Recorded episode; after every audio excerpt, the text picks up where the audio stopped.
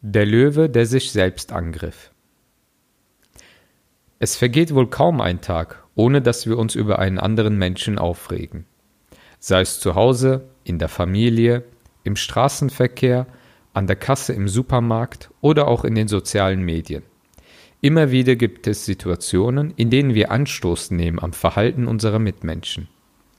Wir entrüsten uns dann über die Ignoranz dieser Leute, über ihre Rücksichtslosigkeit, über ihre Eitelkeit und ihre mangelnde Einsicht. Zuweilen prangern wir sie sogar öffentlich an, indem wir unseresgleichen auf diese Fehlverhalten aufmerksam machen und Bestätigung für unsere Erregtheit suchen. Seien wir aber einmal ehrlich. Schlecht über andere zu denken, ist Ausdruck eigenen Hochmuts. Ob wir es zugeben mögen oder nicht, wenn wir uns über jemanden echauffieren, dann tun wir dies doch stets in dem Glauben, ihm, ihr überlegen zu sein. Wir erheben uns über diese Person und maßen uns an, sie zu be und zu verurteilen. Insgeheim gefallen wir uns in der Rolle des vermeintlichen Kritikers, der die Dinge beim Namen nennt, ohne uns allerdings auch nur im Ansatz unserer eigenen Vermessenheit bewusst zu werden. Unser Moralismus ist also in Wirklichkeit nur eine versteckte Selbstgefälligkeit, eine Form der Selbstüberhebung, die wiederum der Koran aufs schärfste verurteilt. Im Koran heißt es, Allah liebt nicht die Hochmütigen. Mit anderen Worten, indem wir schlecht über andere denken und reden, tun wir eigentlich nichts anderes, als unsere eigenen Mängel und Verwerflichkeiten auf andere zu projizieren. Wir amüsieren uns darüber, Fehler bei anderen ausfindig gemacht zu haben, ergötzen uns damit aber nur an unserem eigenen Dünkel.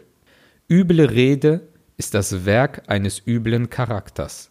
Sie schadet daher nicht nur den anderen, sondern vor allem auch uns selbst. Maulana Jalaluddin Rumi, der große persische Sufi des 13. Jahrhunderts, vergleicht ein solches Verhalten deshalb mit dem eines Löwen, der sein eigenes Spiegelbild für einen Feind hält und sich folglich selbst angreift. Viele Fehler, die du bei den anderen siehst, sind nur Spiegelbilder deiner eigenen Natur, o Leser. In ihnen zeigt sich alles, was du in deiner Heuchelei, deiner Ungerechtigkeit und Sünde bist. Du bist der Übeltäter und du schlägst dich selbst. Dich selbst verfluchst du in diesem Augenblick, Du siehst das Schlechte in dir nicht deutlich, sonst würdest du dich selbst mit Herz und Seele hassen.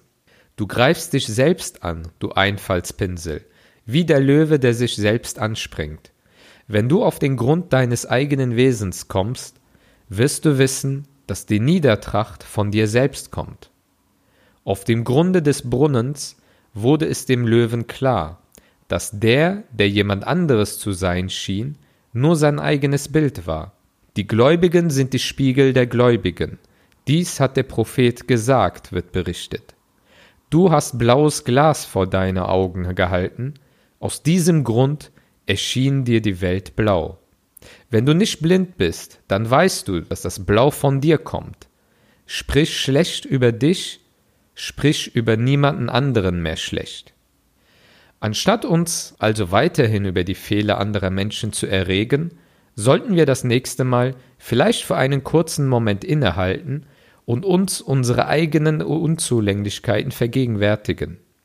Wir sollten uns im Klaren darüber sein, dass die Defizite, die wir meinen bei anderen zu erkennen, im Grunde genommen nur Abbilder unserer eigenen Unvollkommenheit sind.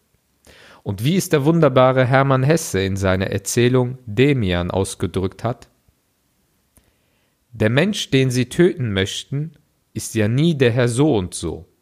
Er ist sicher nur eine Verkleidung. Wenn wir einen Menschen hassen, so hassen wir in seinem Bild etwas, was in uns selber sitzt. Was nicht in uns selber ist, das regt uns nicht auf.